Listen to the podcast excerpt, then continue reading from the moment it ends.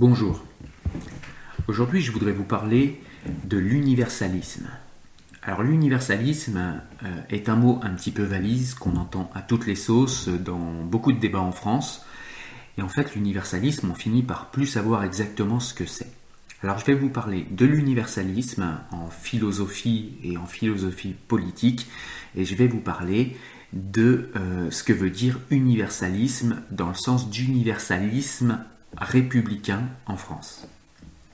Alors commençons par la définition un petit peu euh, plus large de l'universalisme. Donc l'étymologie, ça vient du latin euh, universus, tout entier, universel ou général. Universalisme, dans son sens commun, est le principe selon lequel une croyance, une opinion, une idée ont une vocation universelle.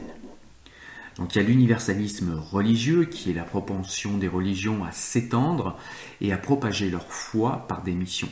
C'est notamment le cas du christianisme et de l'islam qui ont eu des vocations universelles et qui ont d'ailleurs toujours des vocations universelles. L'universalisme religieux a pour fondement la croyance que le salut promis par Dieu bénéficiera à toute l'humanité par le biais de la rédemption. L'universalisme s'oppose alors à la prédestination. On retrouve également le terme universalisme en philosophie. L'universalisme en philosophie est une doctrine ou une opinion qui considère l'univers comme une entité englobant tous les êtres humains et qui n'admet d'autorité que dans le consentement universel. Proche de l'humanisme, l'universalisme philosophique considère que tous les citoyens du monde doivent être respectés. On arrive à l'universalisme en politique. L'universalisme en politique est l'affirmation que tous les groupes humains ont une nature commune. Par-delà les différences biologiques et culturelles, il existe une unité fondamentale du genre humain. Il en résulte que l'ensemble des peuples doit être représenté dans la conduite des affaires du monde. Et puis on a un universalisme politique particulier qui est l'universalisme républicain français, et qui est lui une doctrine d'origine française qui présente la République française comme un idéal universel.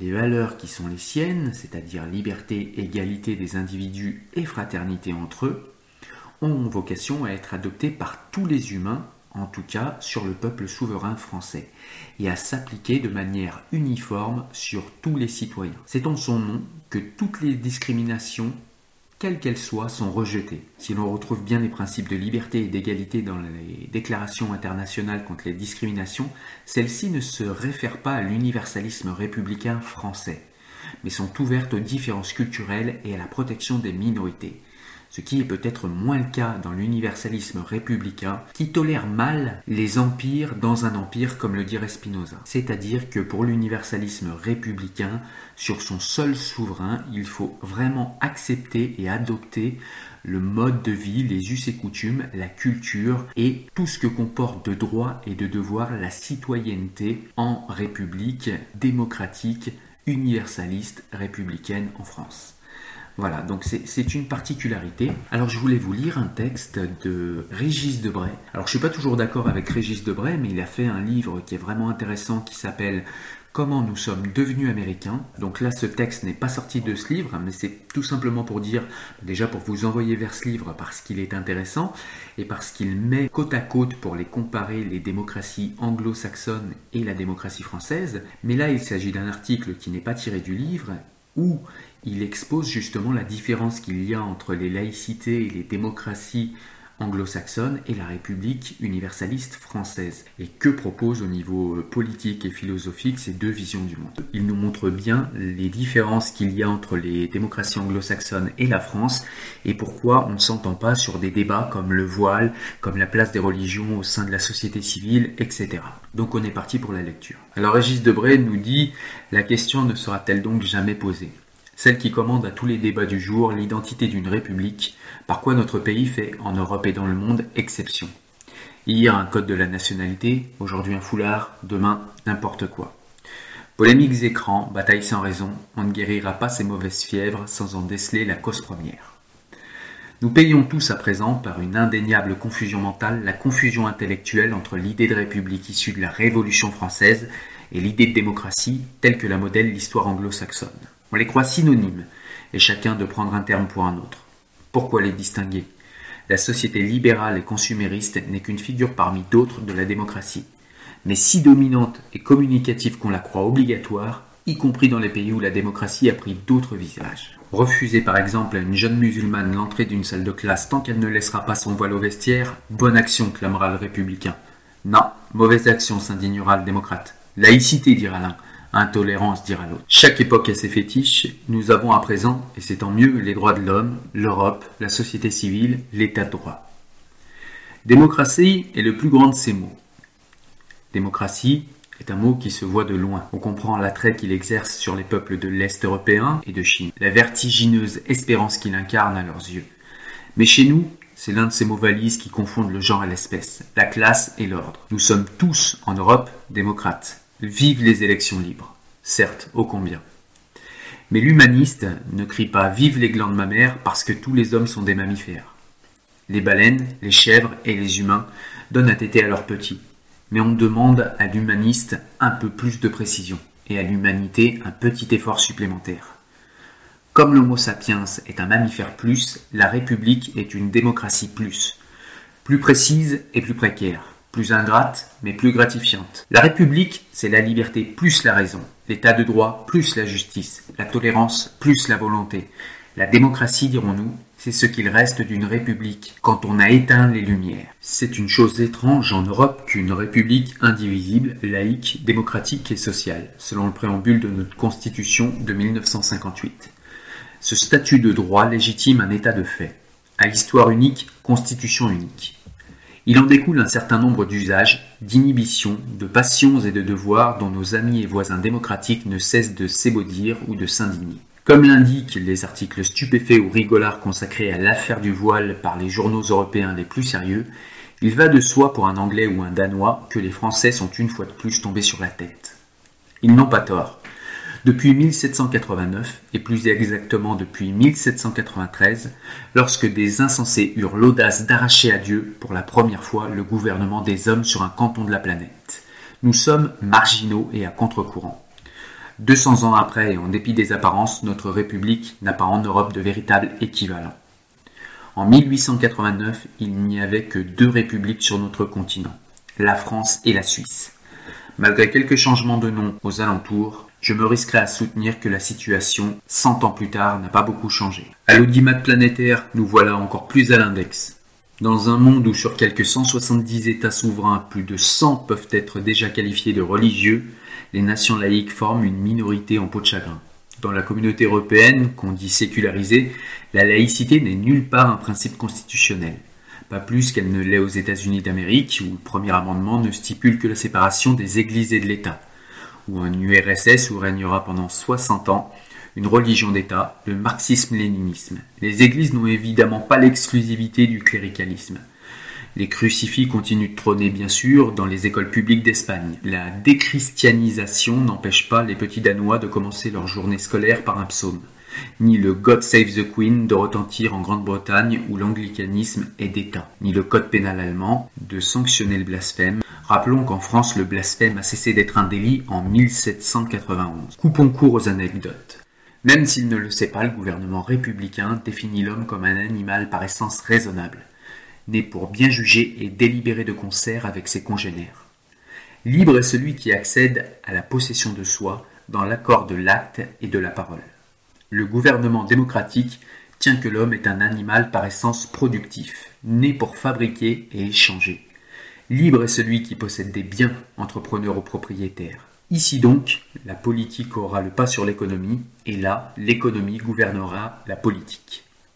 Les meilleurs en république vont au prétoire et au forum, les meilleurs en démocratie font des affaires. Le prestige que donne ici le service du bien commun, ou la fonction publique, c'est la réussite privée qui l'assure là. En république, chacun se définit comme citoyen, et tous les citoyens composent la nation. Ce corps d'associés vivant sous une seule loi commune est représenté par le même législateur.